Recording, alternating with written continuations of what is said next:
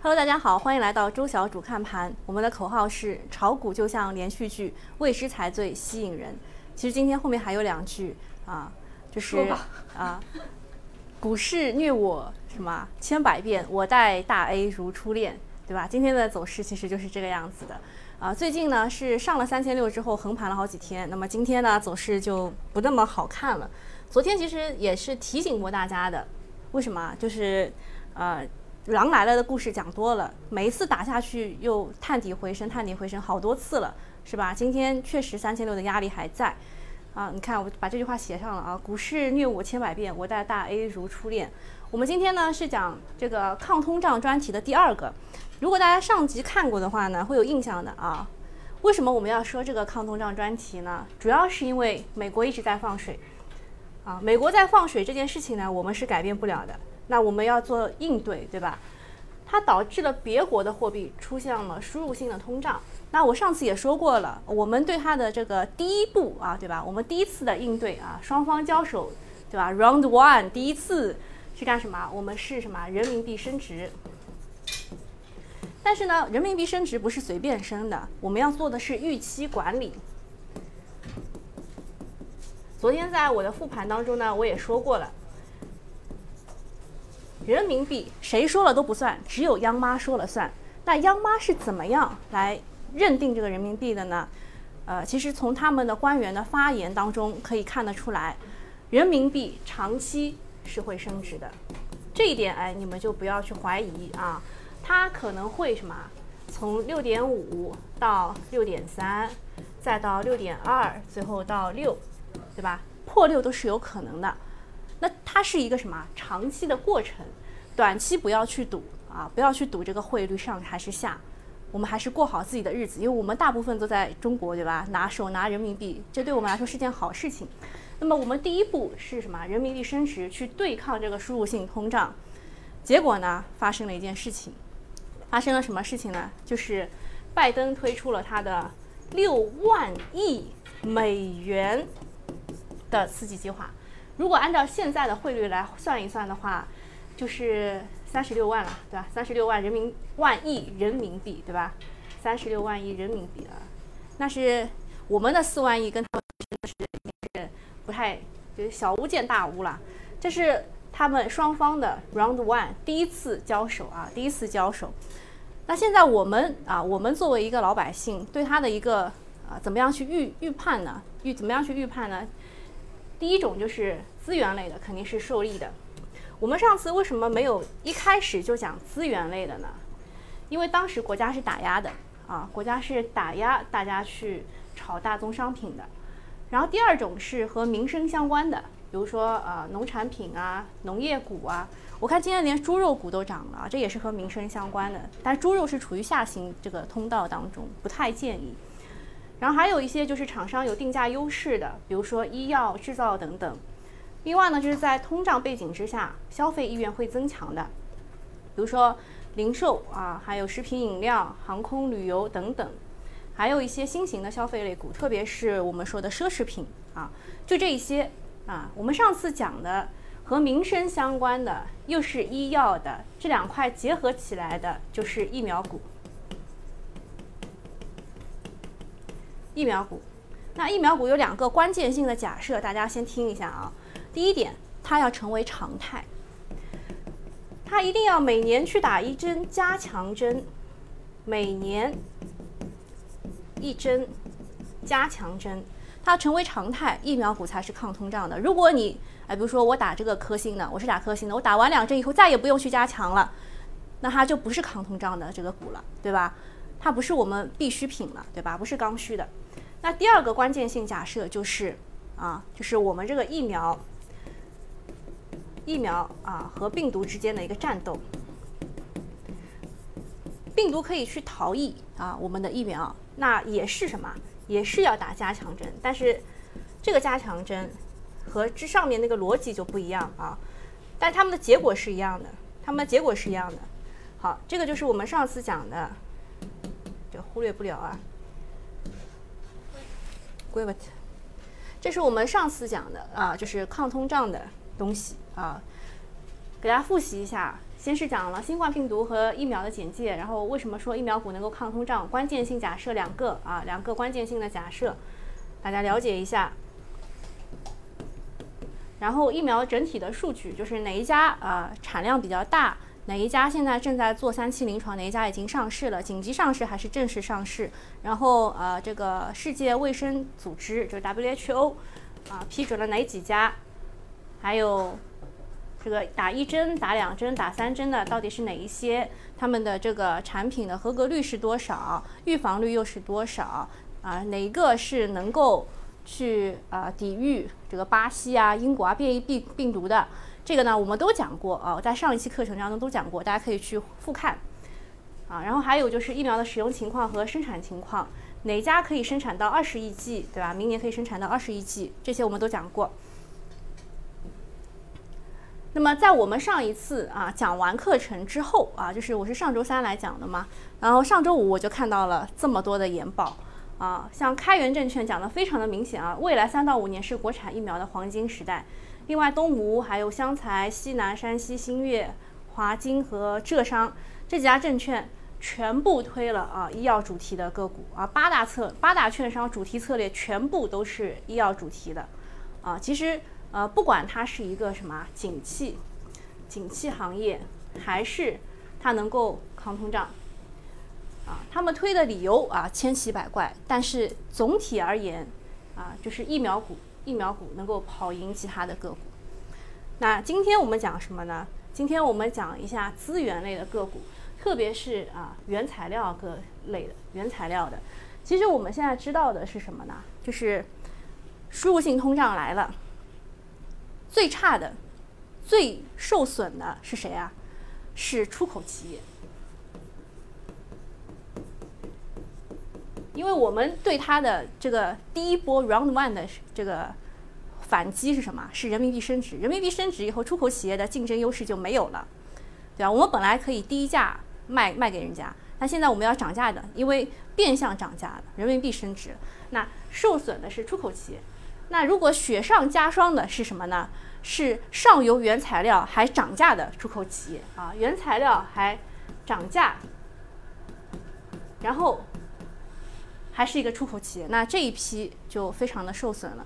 所以我们要找到啊关键原材料啊，对他们进行分析。这些呢也是抗通胀的。呃，我们看一下我们原材料的大背景。现在在监管强行干预，就是它它现在是什么？在打压大宗这段时间之内，打压它是通过市场的手段打压的，给你增加保证金啊，加保证金。然后你隔夜还得再加，啊，你隔了一天还得再加，然后就是手续费，从万二到万三了，就是在打压这大宗的期间，然后还是什么偷偷跟宝钢说，这个你们要负起这个全员的责任啊，这个全体社会稳定什么之类的都靠你们啦，对吧？就就是先在这边打压，然后在那边跟这个国企啊、央企啊在那边开小会，所以。大宗商品这段时间是维持在高位的，就是一直一直在高位，但是跌嘛又不是大跌的。那在打压这段时间呢，核心资产和各种题材齐飞。核心资产有谁啊？宁德时代涨了，是吧？然后爱尔眼科也创新高了。宁德时代、爱尔眼科，还有连舍得酒都已经七百亿市值了，啊，这些都是呃核心资产，对吧？机构喜欢的。那么题材呢，就是游资喜欢的。游资喜欢呢，他们炒了什么？炒了纸、纸业，还有啊碳中和、华为、鸿蒙，对吧？还有科创板。科创板的话，我在周日啊，科创板指指数就很奇怪了，它那个周五的时候放了大量，周日的时候提醒过大家。还炒了三胎，对吧？啊，各种各样的题材都是齐飞的。很明显呢，核心资产管的是指数。你看今天啊，这个医药股一跌，创业板是不是跌得更惨？那题材是自由折腾，题材在这段时间是自由折腾，这个就是大背景。在打压大宗的时候啊，核心资产和题材都已经涨过一波了。那换句话来说，大宗是不是价值洼地？啊，大宗我们说的原材料、资源，这其实都是一个一个意思啊，就是价值洼地，它没涨过。它被打压了，在这段时间，在其他人都涨的时候，它没涨过，这是我们看好它的第一个原因。第二个原因就是某官媒，呃，我们也不太好意思说是谁啊。某官媒已经提前吹风说了，不排除大宗继续涨价。这两天期货啊，周期类、顺周期的期货又开始重新的上涨了，而且全国都在表态啊，全球各国都在表态，通胀不是个问题。啊，就是特别是美国，美国说通胀在我们看来不是一个问题。什么是问题呢？人民的这个生活保障，其实对所有国家来说都是这样的，开工率还有就业率才是他们考虑的重点。那么好家伙，这回大宗肯定就是要继续涨了，是不是？那么接下来呢，肯定是看多周期，看多周期股的。那但只是短短期看多啊，话要说在前头，短期看多，而且。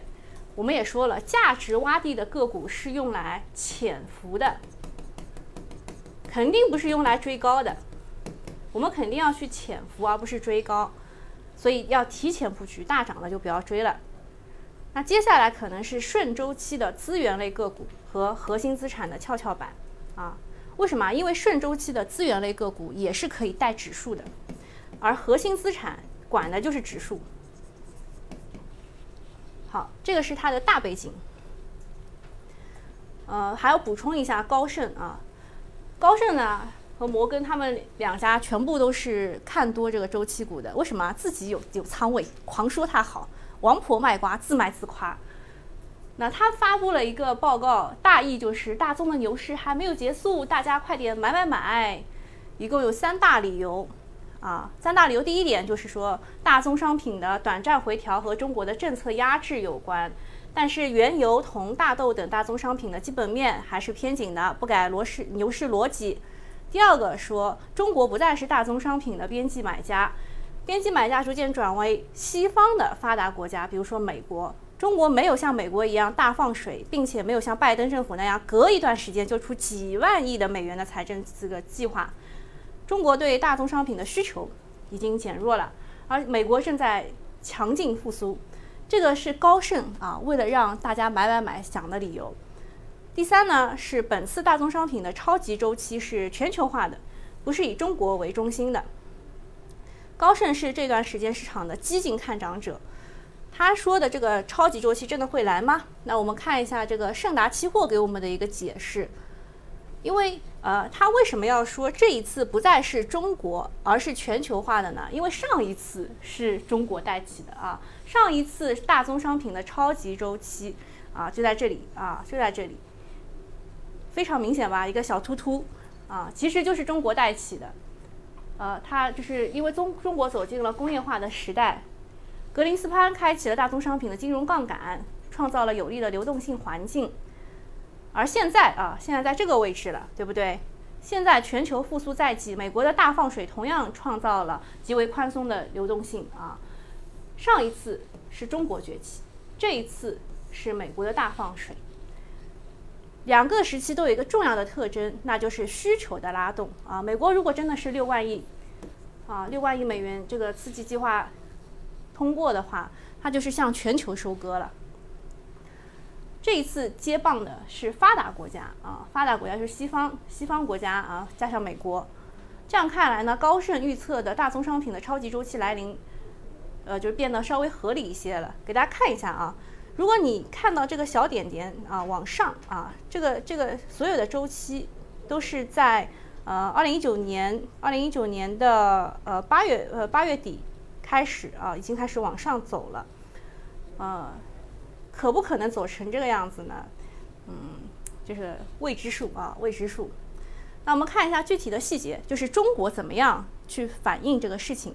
因为他是这个他说的第一个事情呢，是呃大宗商品的短暂回调和中国的政策有关。那我们看一下政策，在五月十一号之前，伴随着商品期货的节节高啊，股市啊股票市场的资源股也迎来了大爆发。呃，我们炒股啊，其实就是这个样子的。我们就是只要只要一上三千六，大家都喊四千，牛市来了，都是这个样子的。涨的时候看涨，跌的时候看跌。然后那个时候啊，大家回忆一下，五月十一号，大家都在喊什么？超级通胀周期来啦！这个时候就预期被打得太满了，所以股价就见顶了。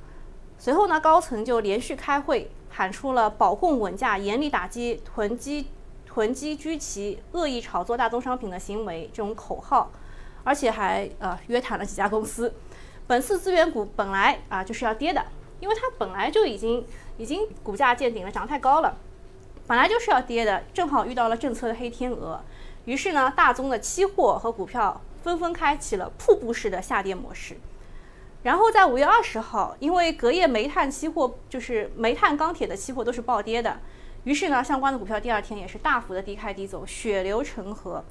那个时候啊，我们看一下五月二十号啊，是什么时候啊？就是这一天啊，五二零啊，五二零这一天，五月二十号是在这一天。如果这在这个时候，你你看，你说我看多啊，我看多大宗商品是要被打的啊，很少有人相信的。如果你说这个地方是有预期差的，很少有人相信的。但其实啊，但其实呃，他说的那几点理由，政策压制，买家换了啊，超级周期是全球化，这三点理由。不管是在当时五二零，还是在现在，看着都是成立的啊。实际上呢，在碳中和的背景下，钢铁等高耗能行业产能长期是易降难升啊。但是这边我今天中午跟慕容老师吃饭的时候，他给我提供了一个新的线索，就是钢铁企业啊，他们的废钢啊，废钢的产量是挺高的，然后钢铁的这个库存啊，库存。啊，是居高的啊，这个是我们之前不知道的消息，所以今天钢铁也就是最厉害的钢铁其实是重庆钢铁啊。如果如果你要看钢铁的话，重庆钢铁是最厉害的，为什么？你们可以看一下它这一波是怎么涨上来的，这一波完全就是业绩啊，业绩好，这一波是业绩好。当时如果你们有印象的话呢，在这里。说它的这个业绩增长了两分百分之两百九五十九啊，百增长百分之两百五十九，这个是业绩牛。就如果钢铁能好，重庆钢铁肯定是第一个反映出来。但是这一次啊，钢铁确实反映的不是特别强烈啊。就是慕容老师带来的带来的一个新的我们不知道的消息，就是废钢的产量非常的高啊。然后另外一方面，需求是刚性的，就是供给啊，供给如果变少。需求又是刚性的，那供需就不平衡了。供需不平衡的话，价格就要涨了啊。还有就是，当时在五月二十号的时候，悲观预期已经见顶了，股价又见底了。随后呢，就是山西焦煤为主的这个股价又开始反弹，看看啊涨幅惊人啊，又涨到了。这这个图是我今天中午截的，我们可以看一下它现在的情况。哦，现在就是有点冲高回落了，有一点点冲高回落了。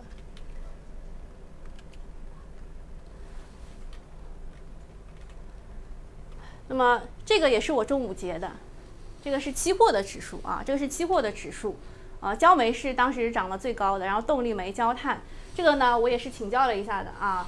关于这个焦煤、动力煤和焦炭呢，其实它是有一个联系的啊，有一个联系的。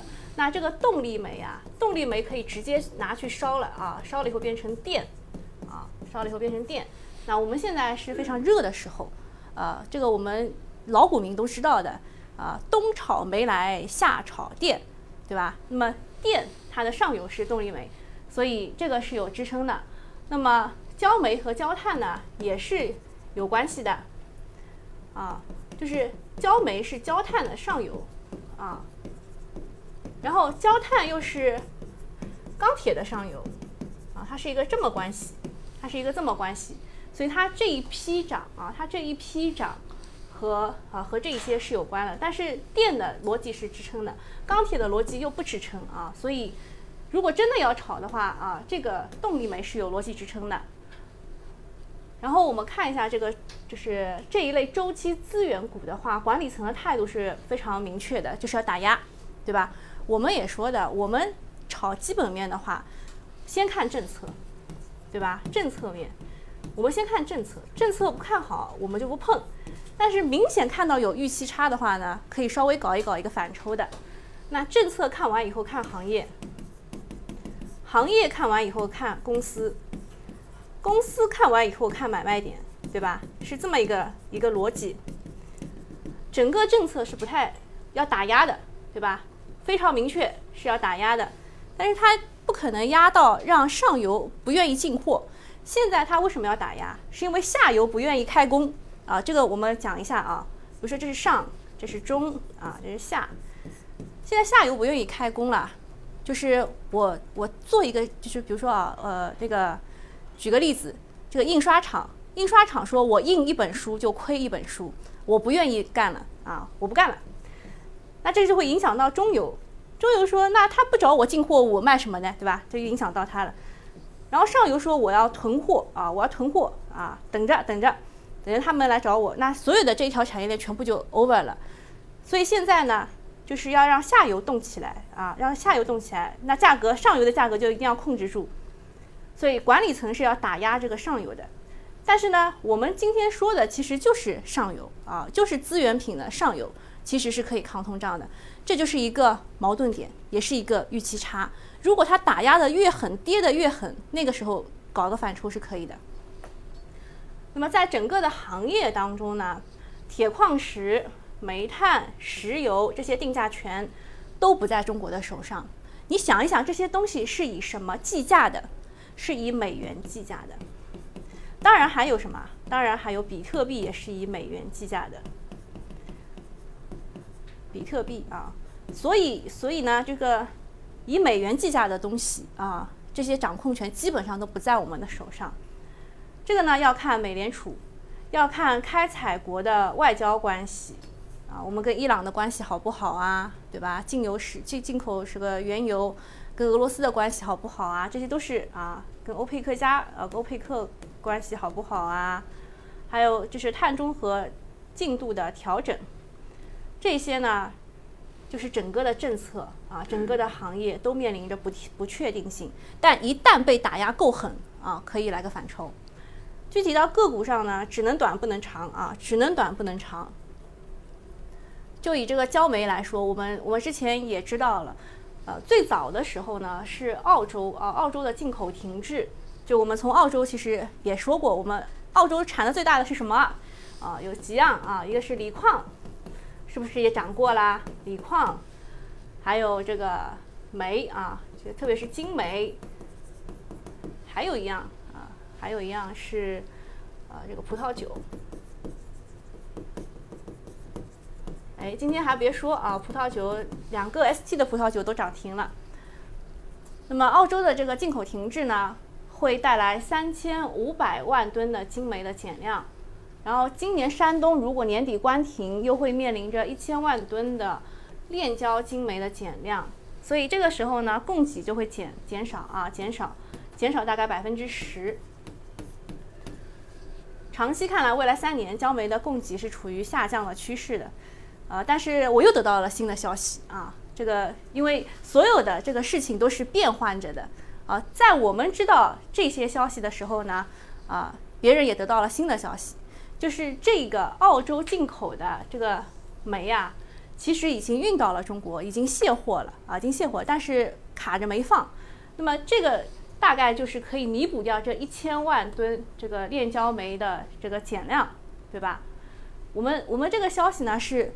千变万化的，就是我只能掌握第一手资料啊，得到的信息越多，掌握的信息越新啊，你得出的结论才越准准确。所以减少百分之十的供应，我们打一个问号啊，打一个问号。但是供给肯定是越来越少的，这一点是毋庸置疑的，好吧？那从需求上来看呢，国内钢铁的需求是非常刚性的啊。今天还传言，这应该是昨天，昨天还传言要放松放松限产，后来被辟谣了。这个事情是真的也不能承认啊，放松限产。另外呢，以印度为代表的新兴国家城镇化在加速，对钢材的需求也非常的旺盛。直观的一个结果就是现在焦煤的库存创了多年的新低。啊，但是刚刚也说了啊，这个焦煤可能这个这个这个澳洲进口的已经已经到了啊，已经到了，只不过是呃什么时候能放出来的原因。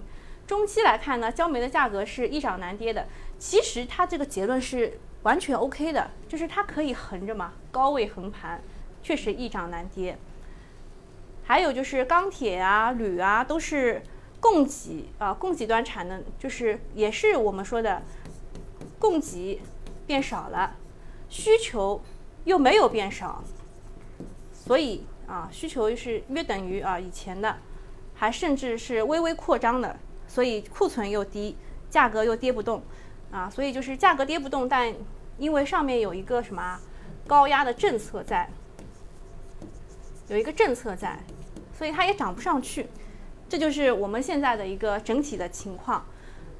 那如果我说我要做短期的话呢？短期的话肯定就是预期，它被政策打压的越惨，跌的越惨，它的反抽就越厉害啊，这就是啊抗通胀。当中的短期啊，短期性预期、中期性趋势、长期性价值。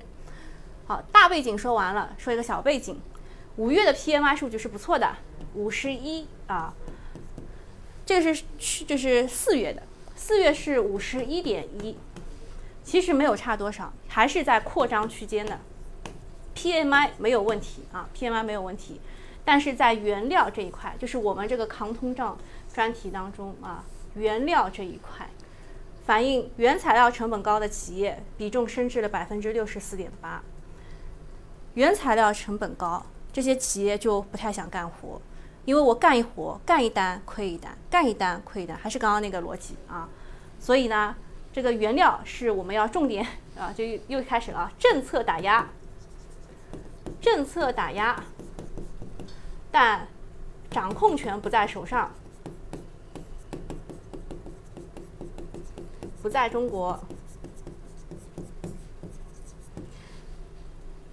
所以呢，它只是一个短期的影响，它只是一个短期的影响。如果美国真的通过六万亿美元的计划，钱印出来以后，全球通胀，国际类的大宗商品仍然会进一步的上涨，就是你控制不了国际类的大宗商品的上涨，而且有很多就是，呃。我们可能没有想象到的一些极端情况会出现，呃，比如说某些小国的呃覆灭 啊覆灭，可以可能导致某些国家的经济崩溃，被美国收割。那么我去找了一下天风有色金属的观点，他们认为2021年有望成为房企竣工的高峰期，铜、铝、锌三种是最重要的基本金属的需求，啊，都是和地产和基建息息相关的，有望随着地产竣工高峰的到来。推动啊需求的上升，啊，他说的是地产啊，他说的是地产。其实铜和铝啊，你们之前听过我课的时候，其实也讲过，铜是什么？PMI 的先行指标啊。我刚刚也讲了 PMI 是不是？五月的 PMI 数据是五十一，那铜又是 PMI 的先行指标。铜可以用在什么上啊？大部分我们的家用电器啊，车子，就就这些都是用铜的。所以啊，所以这个只要铜涨价了啊，PMI 一定能涨啊。只要铜的需求量啊、采购量这些全部上去了，就证明开工意愿很高啊，就所有的都蒸蒸日上了，是吧？PMI 肯定也能涨。所以铜是 PMI 的先行指标，跟这个地产呢有关是有关的啊，但是没有这么紧密，没有这么紧密。然后碳中和的背景之下，电解铝产能释放。面临西南地区水电改造瓶颈，然后再生铝补充仍需完善。啊，讲到再生铝，其实也有一个小表格的，是不是？预计铝价将在全球经济复苏，进而推动需求背景下再创新高。啊，那讲完铜啊，铜是所有的这个家用电器啊、汽车当中需要用的，铝呢啊，铝也是啊。铝也是，但是铝呢又在碳中和的背景之下，它不能用之前的那个电解铝的方式，电解铝实在是碳排放量太高了，所以搞再生铝啊，再生铝。还有一个是碳酸锂啊，碳酸锂，也就是这个随着金矿价格快速上涨，锂盐价格有望持续上行，同时呢，氢氧化锂将在下半年高镍三元推广下迎来涨价。这个锂啊，我跟大家讲一下，锂最早是怎么炒起来的？是因为锂电池。为什么呢？因为我们所有的这个汽车啊，所有的这个电动车里面用的全部都是锂电池。电动汽车用的全部是锂电池，是这条线炒起来的，啊，是这这条线炒起来的。后来又发生了这个呃，澳洲那边啊，就是卡断，然后啊，又是炒过了什么盐湖提锂、碳酸锂、云云母，就是就是一个矿石可以提锂，就卤水提锂，就炒过了这么多以后呢，锂在高位啊。但是不排除它还能涨啊，也是就是一样的，所有的大宗商品基本上都是在高位震荡过程当中。啊，讲一个就是大家就是比较关心的啊，大妈们比较关心的黄金股，呃，黄金股呢确实也是有预期差的。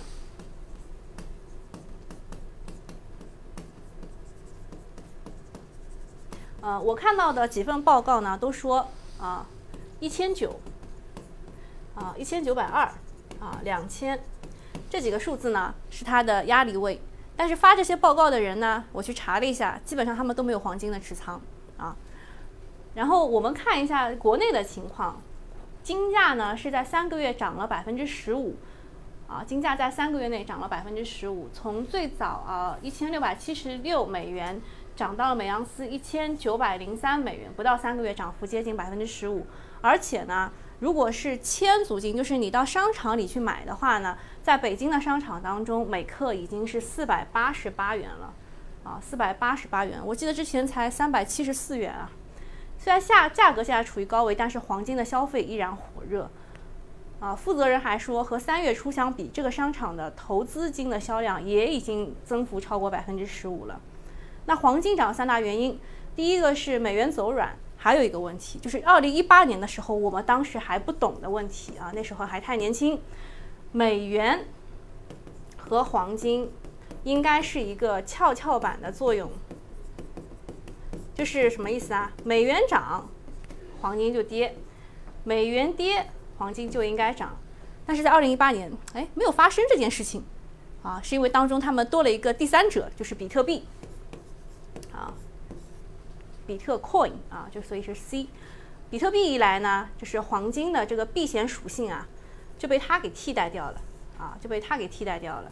所以呢，有时候你会发现很奇怪的现象，就是美元跌，黄金也跌，但是比特币涨啊，美元跌，黄金跌，然后比特币涨，就是替替就比特币替代了它的。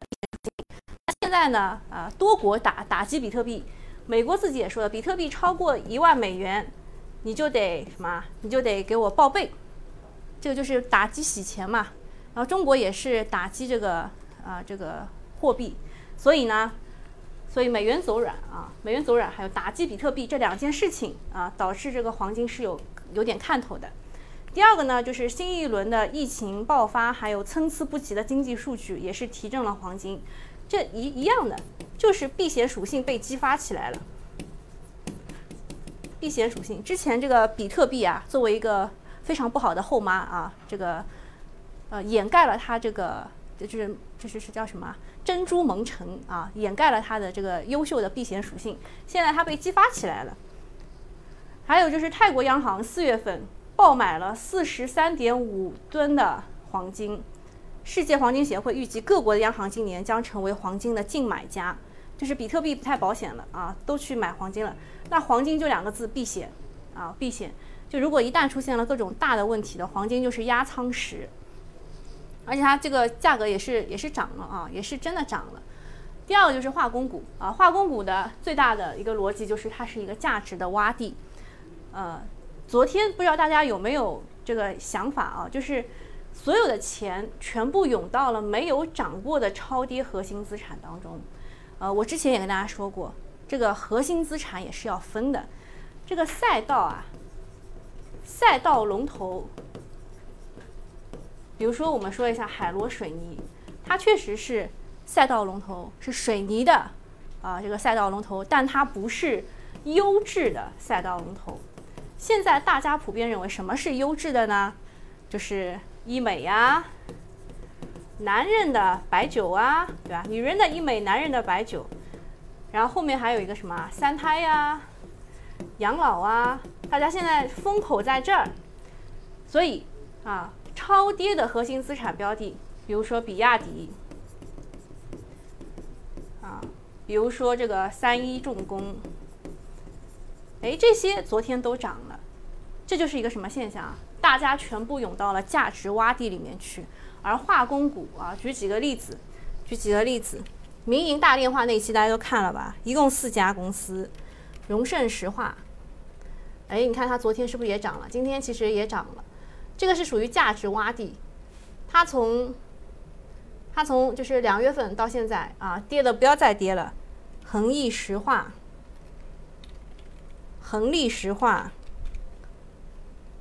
还有恒力石化，对吧？就是跌的不要再跌，已经是价值洼地了。还有一个同坤股份，啊，这些都涨了，这些都涨了。所以呢，这个化工股能看上它的主要理由就是它是在价值洼地上，而昨天资金已经涌到了超跌的核心资产标的当中去了。在近期核心资产普遍大规模的上涨之后呢，资金也开始高低切换了，其实就是涌入低位标的去做套利，啊，那么现在做轮涨的资金肯定是这么想的，啊，底部的轮涨潮是优质企业已经涨太高了，资金无奈，而且又在担心风险，以及看到一定的性价比之后，啊，他们去做这个超跌核心资产是一个套利的行为，啊，而且如果指数一直在三千六，它不跌下来的话。这个现象还会持续，啊，所以我们现在，我们现在做这个，啊，就是它它已经连横了一二三四五六啊六天了，在三千六之上连横了六天，然后振幅越来越大，其实是一个不太好的现象啊。但是如果它真的能横住啊，继续向上拔高，那这一些啊这些就是没怎么涨过的价值洼地的，算是啊一个方向一个方向。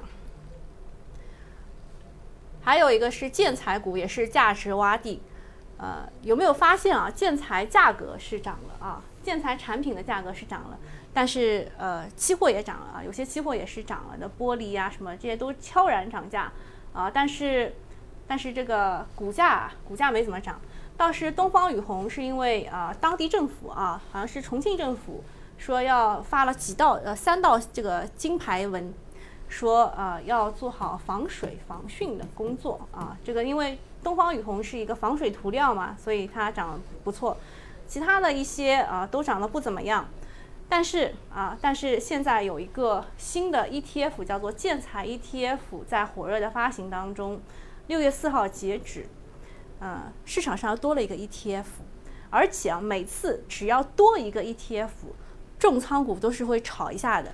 啊，那这个建材股呢，就是两个原因，一个是价值洼地，一个是主题 ETF 的加持。这个呢是它的前十大重仓股啊，前十大重仓股。好，那今天差不多就讲这些，我给大家复习一下啊，给大家复习一下，资源类的原材料呢是非常多的啊，是非常多的原材料，你想一想。就是你这个所有，比如说你拿到手上的东西啊，我这一杯饮料，对吧？当里面有塑料，对吧？外面套了一张纸，这边还有可降解的吸管，啊，里面还有这个冰啊，对吧？冰啊，还有这个饮饮料当中还有巧克力什么这些啊，这些你想想它上游都是些什么东西，你就可以想到这个这个塑料就对吧？是化工类的。那么我们现在看一看啊，原材料的大背景是。呃，大宗商品受政策打压，而大宗商品我们国家说了不算，啊，这个是一个大背景。那么小背景是什么呢？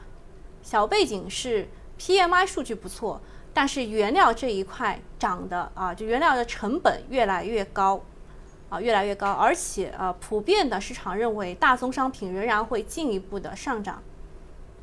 这个是一个小背景，那我们看的主题呢？第一个是黄金股，黄金股呢其实就是避险啊，避险避险加上美元走软的预期。化工股呢就是呃国际油价创新高，哎，这个其实对它是不太有利的啊，特别是我们这个出口的化工企业的话，啊，就是我们看的是它是价值洼地，价值洼地就是资金找不到东西炒，可以炒一下它。还有建材股也是属于价值洼地，但它有一个加持，就是它有一只行业主题基金马上要啊这个发行，在六月四号之前，就是要可以在网上现金认购。凡是啊有一个主题基金出来，这个主题基金当中的十大重仓股都会炒一炒。好，这个我都讲完了，我们来看一下有什么问题没有。嗯，好，首先我们接着这个话题，接着我们今天的这个抗通胀专题啊，我们来参加呃，我们来这个互动一下。我们这个问题来自于我们的喜马拉雅同的同学，这位朋友叫做倔强的小雨提问说，黄金一直在一千九左右震荡，我们应该去怎么关注它？黄金一千九呢？我刚刚也说了几个数字嘛，一千九、一千九百二，还有两千，是大家非常关注的这三个数字。黄金啊、我引用一下慕容老师的话，就是短期看多，短期看多，就短期肯定能上一上，就就是这样的啊。我给大家画一下，是这样的。啊，比如说，哎，我我们可以切出来的。把黄金切出来，可以切。等一下，这这个得得退一下。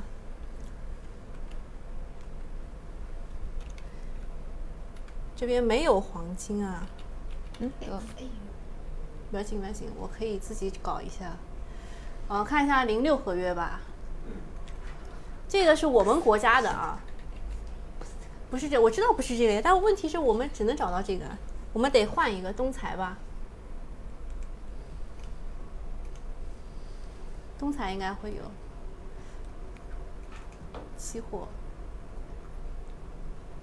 我应该找一个连续啊，黄金主连应该是，这个还得等一等。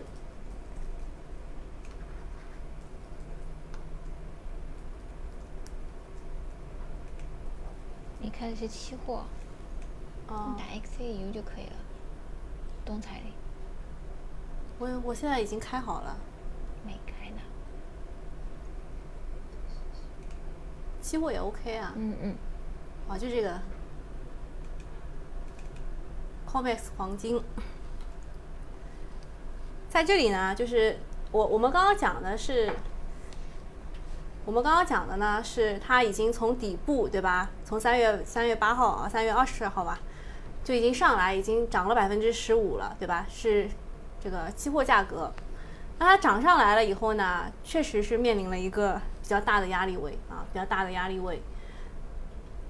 它在这里呢，大概率大概率是这样走的，就是遇到遇阻回落嘛，遇阻肯定会回落，然后回踩，回踩以后再上啊，回踩以后再上，短期肯定是就是先回啊，先回再涨，肯定能突破这个高点的啊，肯定突破这个高点的。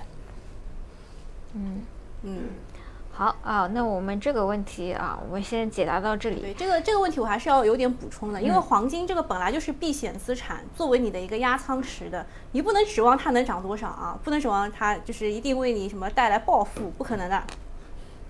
好，呃，我们关于这个问题呢，就先解答到这里啊。我们有不同的呃那个想法，我们可以在直播间里面再大家一起讨论啊。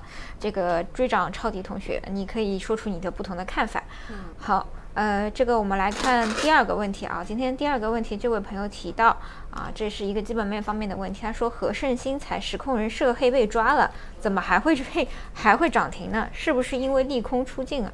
如果是这种消息面的影响，一般能涨多久呢？这个，嗯、我以前还列过实控人被抓、实控人跳楼、实控人什么，就各种实控人死亡，各种的这个消息，啊、凡是实控人真的就是进去了或怎么样了，反而是件好事。嗯，这个股有印象吧？游族网络林奇被毒杀身亡啊！毒杀身亡在什么时候呢？在这里，就是就这这这这个位置啊，这个位置，就去年十二月份的一个新闻，它呢就就先先跌嘛，先跌一波，然后现在九块五毛一已经涨到了十八块左右啊，就是等于是翻了个倍嘛，对吧？这个就是实控人死亡，实控人被抓嘛更多了。哎，那个藏格已经已经去去去 ST 了吧？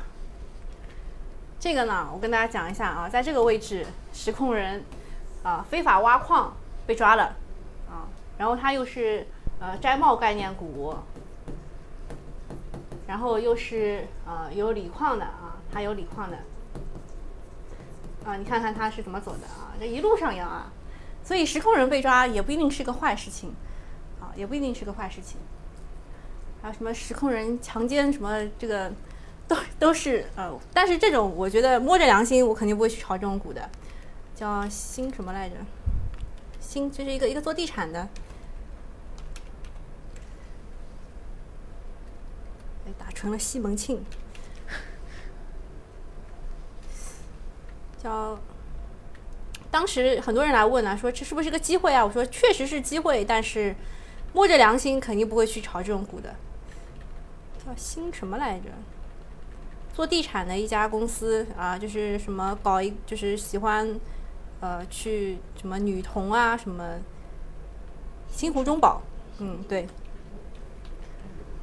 当时也是的，啊，就是这个叫实控人啊，这个强奸女女童，然后这个股价是砰砰砰往下跌，啊，砰砰砰往下跌。你看它不是后来也涨了吗？这种股就是摸着良心不会去炒的股啊，啊不是他，不是他啊，叫新什么来着？星城控股，对吧？啊也也是的呀，就是它它股价还创新高了嘞，啊你可以看到，对吧？就是这是实控人实控人这个，然后就就这里啊，我给你画一下，实控人。强奸女童啊，这件事情闹大了，在这个微博上啊闹大了，几个跌停啊，一二三啊，第四个有有人去炒了，这种股摸着良心肯定不会去买的嘛。他虽然找了律师给他这个辩驳，说这个女同事自愿的啦，什么之类的，那也算构成强奸罪对吧？结果你看，呃，就就跌下来又涨回去，涨回去盘整了一下，哎，创新高了，啊，这个事情才过去多长时间啊？这个事情也没过几年啦，大家都忘记了，大家都忘记了啊。啊，你说的那个叫什么和盛新材？新材，我们看一下这个实控人是怎么进去的啊？因为不不同的这个是，就像那个实控人违这个违规挖矿被抓的，证明他们有矿啊，对吧？大家的理解是他们有矿啊，所以他才挖啊，对吧？啊，所以你看，首先它是一个摘帽概念。它是一个摘帽概念，就跟跟我刚刚说的那个，呃，这个藏格啊，藏格是差不多，它是一个摘帽概念。摘帽概念最近炒炒的是蛮厉害的，然后它又是生产家用复合肥材料的，还生产。哦，这个石库人被抓还是实行了无期徒刑啊，剥夺政治权利终身。他之前干了什么事情啊？看一看啊，我们看一看，炒 A 股就很八卦，什么事情都要看一看。作为一个股东，对吧？我买了你家的股票，啊，你就应该要公告所有的事情。啊，这个实控人叫做张伟，犯了组织领导黑社会性质组织罪、非法吸收公共存公众存款罪、强迫交易罪、故意伤害罪、非法拘禁罪、诈骗罪。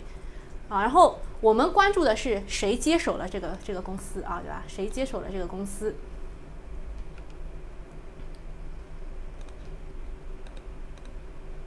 哎，这边这边没有写啊，这边只是刊登了他这个他这个事情，他这个事情刊登出来了，无期徒刑。那我们看一下，看一下他是谁接手的。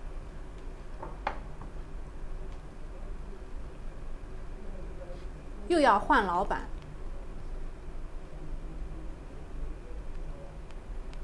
黑社会，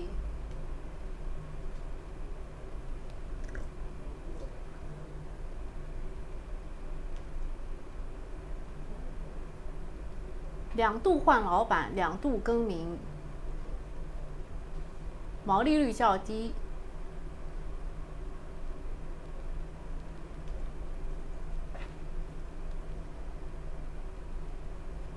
中科创啊，这个中科创怎么很有印象的感觉？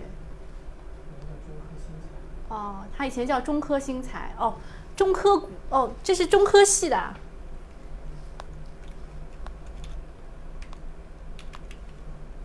哦，就是它，对，中科系的股票都是都是以前老庄股啊，老庄股。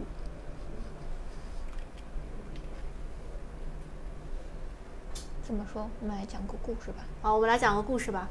就是张这个这个实控人张伟呢，他他就是旗下本来就是有那个中科，我来看一下啊，是应该有讲。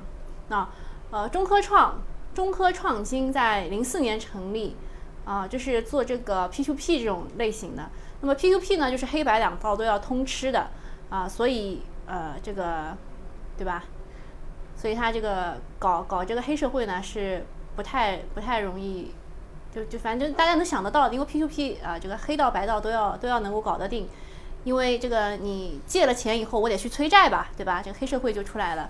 那白道这一边呢，就是呃政府呢，其实是因为我们之前搞过 P P P 项目的，政府需要用到你 P P to P 的钱，就相当于现在的这个呃就是 Race 的前身，但是又不太同现在的 Race 啊，就有点难解释啊。就当时所有的 PPP 项目，一般来说用的全部都是用在全部就是公共财产类的，比如说这个绿化啦，什么水污染啦，所以当时那一批个股，就你们非常关心的什么碧水源啦，什么呃什么什么呃叫什么什么环保啦，各种环保啦，汉兰股份啊这种全部收到了就是一堆白条啊，所以他们那个时候的业绩是非常的差的。呃，然后他们发的公告说，张伟没有在公司任职，也没有参与公司主营业务的这个经营决策。目前管理层稳定，言下之意就是大家不要慌，问题还是不大的。他这个和盛新材是零二年成立的，是一家苏州本地的民营企业，以家用外观复合材料为主营的传统制造业公司。就是买进钢材加工制造成洗衣机、冰箱等电冰箱的前后板啊，然后就成为了大家的壳资源，大家眼中热门的壳资源。在一五年的时候呢，这个张伟是掌管了中科创，他是一个掌门人，一心想要收一家上市公司，然后两次失败以后就盯上了这个和盛新材。当时的实控人叫赵东明，以及他的家大舅子，还有一个股东，三个人以每股二十元的价格转让了百分之十二点八七，啊，就是这这个这个故事呢有点长啊，这个故事有点长。总之呢，就是它绝大部分的收入是家用这个制造业贴补公司的实际业务，啊，公司决定要就是又叫回和盛新材。啊，这个我们再看回来，再看回来，它能够这个这个去 ST 证明它的本事。我们看一下它去年的财报，然后看一下这个财务情况啊，财务概况，净利润增长百分之两百多，但是扣非净利润啊也是增长三百多。就看不太出什么，看一下营业收入变动很大，营业成本变动更大，哇，一看有做假账嫌疑啊！应收账款啊特别大，看看有没有关联交易啊？这家公司首先看有没有关联交易，感觉是有做假假账嫌疑，因为它的应收特别大啊，应收大成呃成本大。然后这个净利润如果是关联交易来的话，也是不做参考的。研发算在资本内，负债也增长了，呃，然后唯一好处是什么？就是它的所得费费用啊，所得费的就是费用增长了，这个就看他有没有做假账了啊。它所得税的费用增长了八十六，啊，然后它的净利润。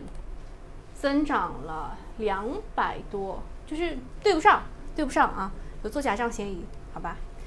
然后看一看下面，流动资产十二点七二亿，流动负债十点五四亿，哇，这两个这两个又对上了啊，这两个又有做假账的嫌疑，就这这只股在我看来，就是首先第一壳资源，第二实控人被抓了，呃，运行稳定，第三做假账嫌疑，好，没有什么更多的可以讲了。嗯嗯，好，哦关于这个问题呢，其实我想说的是，啊，我们呃。看到盘中的一个突发的消息，对于我们整个盘面，或者对对于我们整个个股有一个走势方面的影响呢？我们我们是如何去呃解析这一条消息？它是不是呃是到底是一个正向的利好消息，还是一个负向的利空消息？我们是如何去分析它的一个方方法和思路啊？对，就是这个股能涨啊，第一个原因就是实控人被抓落地了。第二个原因就是 ST 摘帽个股最近都涨得非常的疯啊！今天连 ST 板块，我们可以看一下 ST 板块涨幅都很大啊。ST 板块，然后我们看一下，啊，看一下涨幅这一块，啊，看看涨停的有二十七只吧，二十几只都都是的啊。ST 板块最近 ST 板块涨得都非常的好啊，特别是摘帽个股也涨得非常好，跟它的实控人被抓影响并不大啊。嗯，好，呃，我们接下来来看啊，我们今天的这个，我们在看啊，我们起码在看直播的同学也比较多哦。呃，这位天翔飞翔同学，他说能不能请搜索讲讲可降解这个板块的基本面？可降解塑料吗？啊，就是就是我我这根吸管啊，就是大家听到声音非常的毛毛躁躁，这根吸管应该是用指头做的，不是咖啡渣。咖啡渣哦，咖啡渣做的，嗯，这个叫生物生物质啊，生物质还跟可降解不太一样。那我们来看一下啊，可降解呢其实是有一个板块的，哎，它这没有，呃，没事，呃，我们说几个个股就很很明显。可降解的呢，它的最大龙头应该是金发科技。机构呢推喜欢喜欢推金发科技，因为它的市值比较大，大概是五百五十九亿啊。现在啊，现在即使是跌下来了，也有五百五十九亿。机构喜欢这种股啊，机构喜欢这种股。那么如果是我们来看呢，游资的角度喜欢金金丹科技啊，喜欢金丹科技。但是啊，你看它这个，这个是一只次新股啊，涨上去啊，涨上去以后高位横盘。然后现在又是在一个上涨区间啊，是在一个上涨区间。还有那个什么单化，单化新材吗？单化股份股份，单，嗯，这个就不不找了。我就跟大家讲一下，就是游资喜欢啊金单，呃，这个机构喜欢金发啊，全是金开头的。那讲一下可降解，可降解炒了很久了啊。降啊，可降解，来重新来，重新来。可降解呢，炒了很久了。首先第一点就是政策，可降解的东西啊，我们就是我们炒的是塑料啊，塑料，可降解塑料，在什么时候炒的呢？二零二零年的七月一号之前。为什么？因为是最厉害、最严可可这个最严可降解塑料的政策出来了，所以在二零二零年七月一号之前，可降解塑料就炒了第一波。这第一个，第二个啊，碳中和的时候，可降解塑料又炒了一波，因为它也是有利于减少碳排放、减少碳排放，有利于这个环保的啊，碳排又炒了一波。然后呢，这个金丹科技这个游资入的比较晚，为什么？因为他们当时在搞这个，呃，就是碳交易所，什么长源电力啊那一块，他们在搞那个，这个呢就没想起啊，没想起。但是碳中和也是可降解塑料可以炒的一个点啊。那么可降解塑料到底是一个什么呢？就是我们现在所有拿到的这个塑料的产品上面，它会有一个有一个这个 P 这个标志。啊，它能不能够循环利用？我们我这个是 PET 一啊，我这个是 PET 一，就其实还应该还是蛮厚的啊，蛮厚的。你拿到的这个塑料啊，越薄就是越薄，然后撕拉拉就声音就是越越越声音越小，其实是越好的啊，就是越可降解的。那么可降解塑料炒的第一波是呃二零二零年，这只股啊，这只股，这个金丹科技它上市其实也是二零零二零年七月左右，所以它的第一波才这么的厉害啊，游资才会这么的去炒。它是二零二零年五月份上啊，五月份上以后，就在七月啊，七月这个就是立着涨了，这里立着涨起来了。啊，这边是立着涨起来的，然后炒到什么什么时候为止呢？炒到了二零二一年的一月份啊，算是不错的了。相对而言，新发科技机构喜欢的这一个，它呢是七月份没怎么啊，就二零二零年七月份没怎么炒起来，直到这个就是核心资产狂涨的这一波啊，炒起来了。还有这个丹化股份啊，到底叫单什么？是的，丹化科技，丹化科技。啊，等一下啊。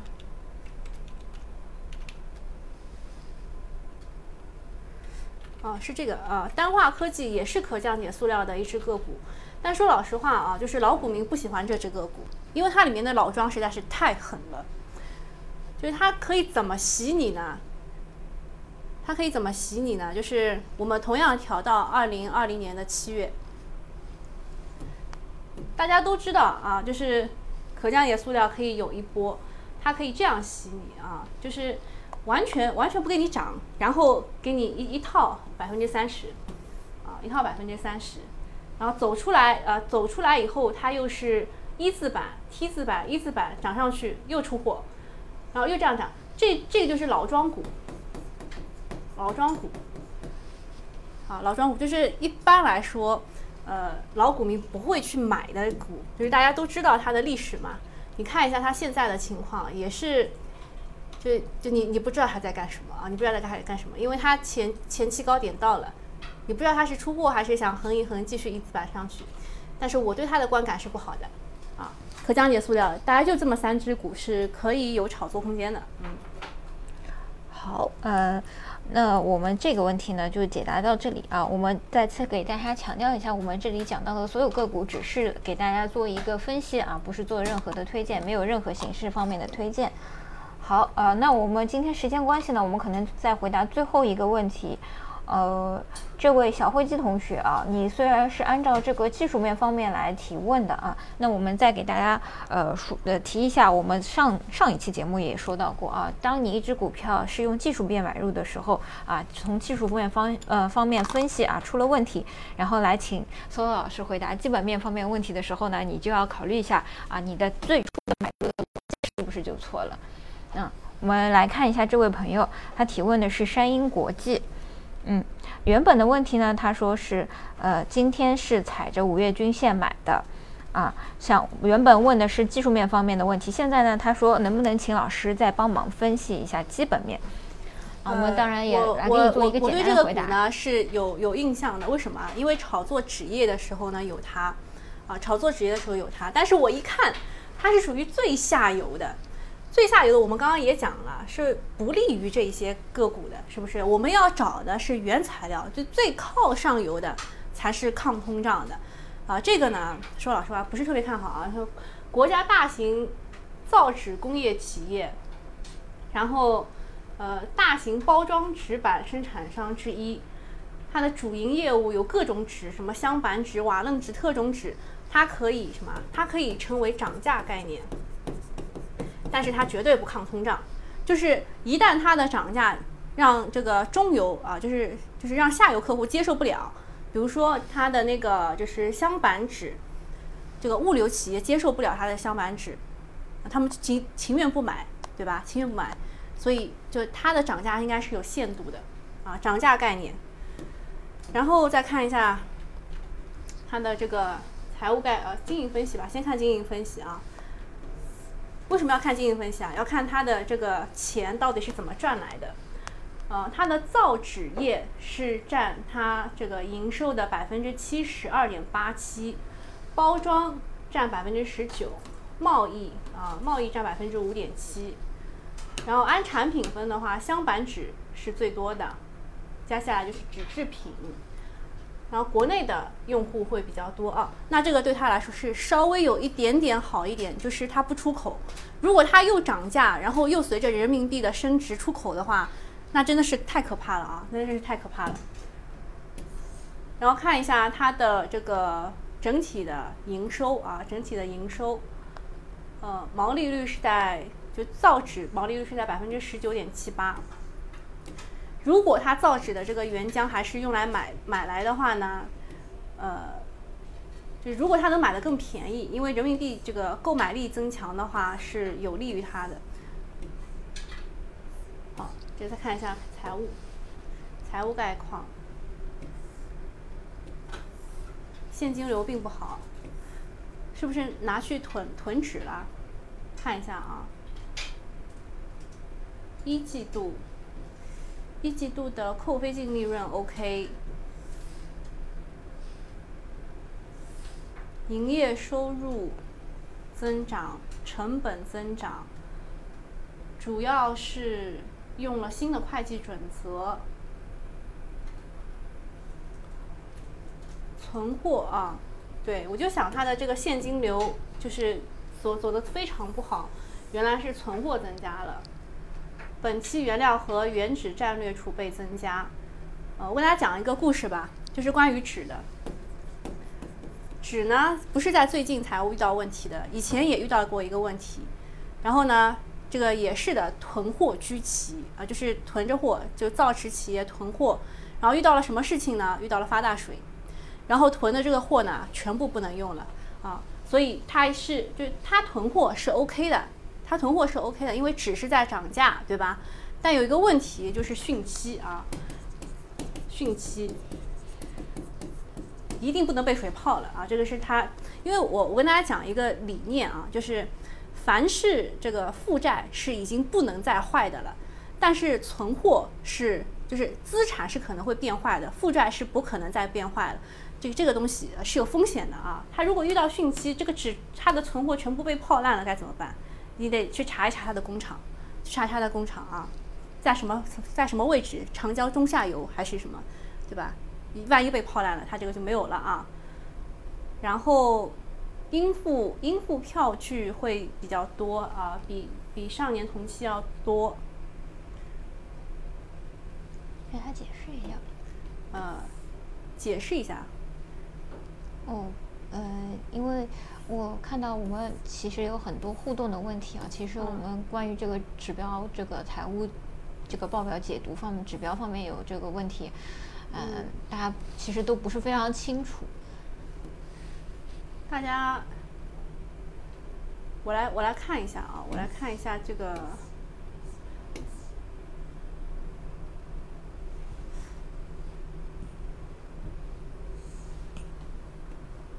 我我找到了，我找到了他的，就是其实我要我要看什么？我要看他的钱够不够啊？够不够他撑过这一段时间啊？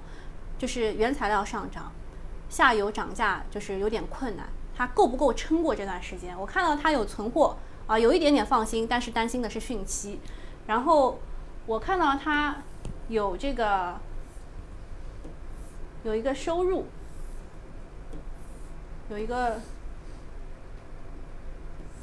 有一个借款啊，就是转让融资租赁的借款，本息和有多少未归还？就是这边说已经全部清偿，这也是一个好事啊，也是一个好事。我们在看的时候，我特别喜欢去看一下这个投资者互动，就是易互动，因为这些人全部都是买了这家公司的股票的啊。啊，比如说他说公司如何看待今年瓦楞纸市场原材料价格的涨幅？以国内废纸为主要原料的瓦楞纸板箱价格涨幅能否复刻白卡纸的涨幅？这是用户问的。说二零一七年禁废令颁布以来，废纸进口量逐年大幅缩减。二零二零年全年废纸配额同比缩那个就是缩水降幅会比较大。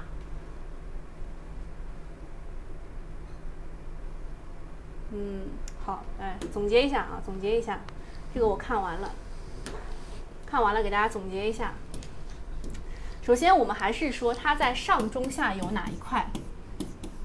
上游是占便宜的啊，上游是占便宜的，越靠上游越占便宜，越靠下游啊过得越难。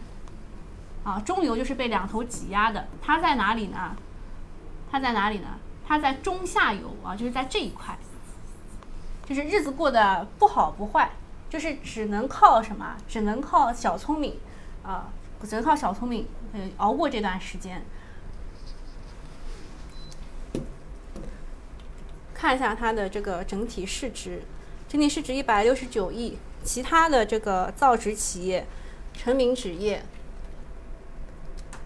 市值一百二十亿，啊，也还可以。啊，这个成名纸业算是造纸的龙头了啊。还有一个叫金什么纸业来着？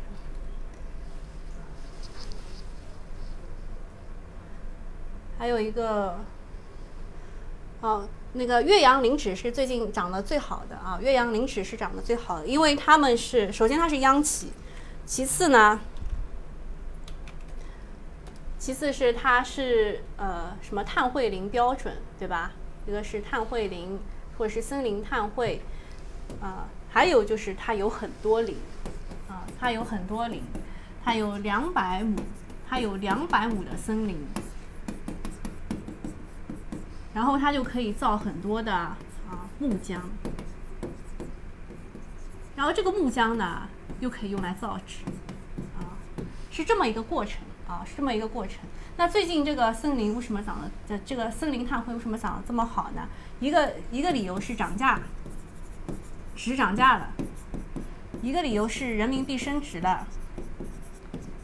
人民币升值可以什么？可以呃。降低它的进口啊，降低它的进口成本，成本啊。第三个，第三个就是这个啊，它森林面积多啊，就是碳汇林啊。这只岳阳林纸就是这三个原因涨上去的啊。然而，我今天又得到了一个新消息，就是啊，美国的六万亿计划。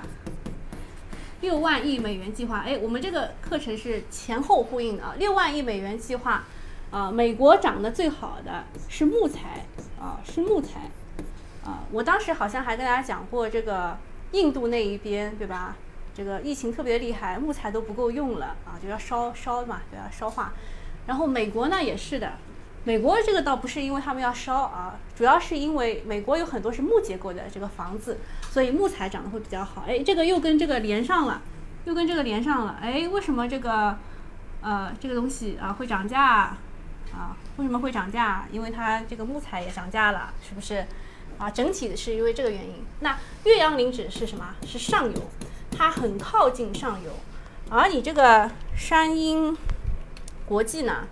它是处于中下游，它处于中下游，没有说它不好啊，没有说它不好，只是感觉它日子过得并不那么容易啊，日子过得并不那么容易，可能就是可能就就像那个大家族里面的得宠的小妾一样，就是得想办法搞个副业，什么能度过这一段原材料上涨，这个呃下游又不肯买账，让这个下游不肯让我涨价这个过程。他得度过这段时间啊，因为它的市值跟成品纸业是差不多的，所以呃很难判断它好不好，只能说它活得战战兢兢。嗯，好，我这个问题回答到这里。嗯，好，那我们今天时间关系啊，我们有一位同学想请我们呃小主回答一下我们关于这个华为概念上面的问题，我们时间来不及了。嗯啊，所以我们这个问题呢，我们可以放到今天晚上的复盘来给。呃，或者说是我们明天晚上的这个直播来给你回答一下啊，希望你如果没有进群的话呢，能够再加我们一下，然后进到我们的群里面和我们一起谈呃参与讨论啊。当然，你也可以直接把问题发到你的群里面和我们一起讨论一下。好啊，那么我们今天。呃，今天的我们这一场的这个周小主看盘的直播呢，我们就到此结束了。啊，我们一会儿在四点整的时候，我们再开始我们下一场的盘后功课的直播间。好，那么我们下一场直播再见，拜拜，拜拜。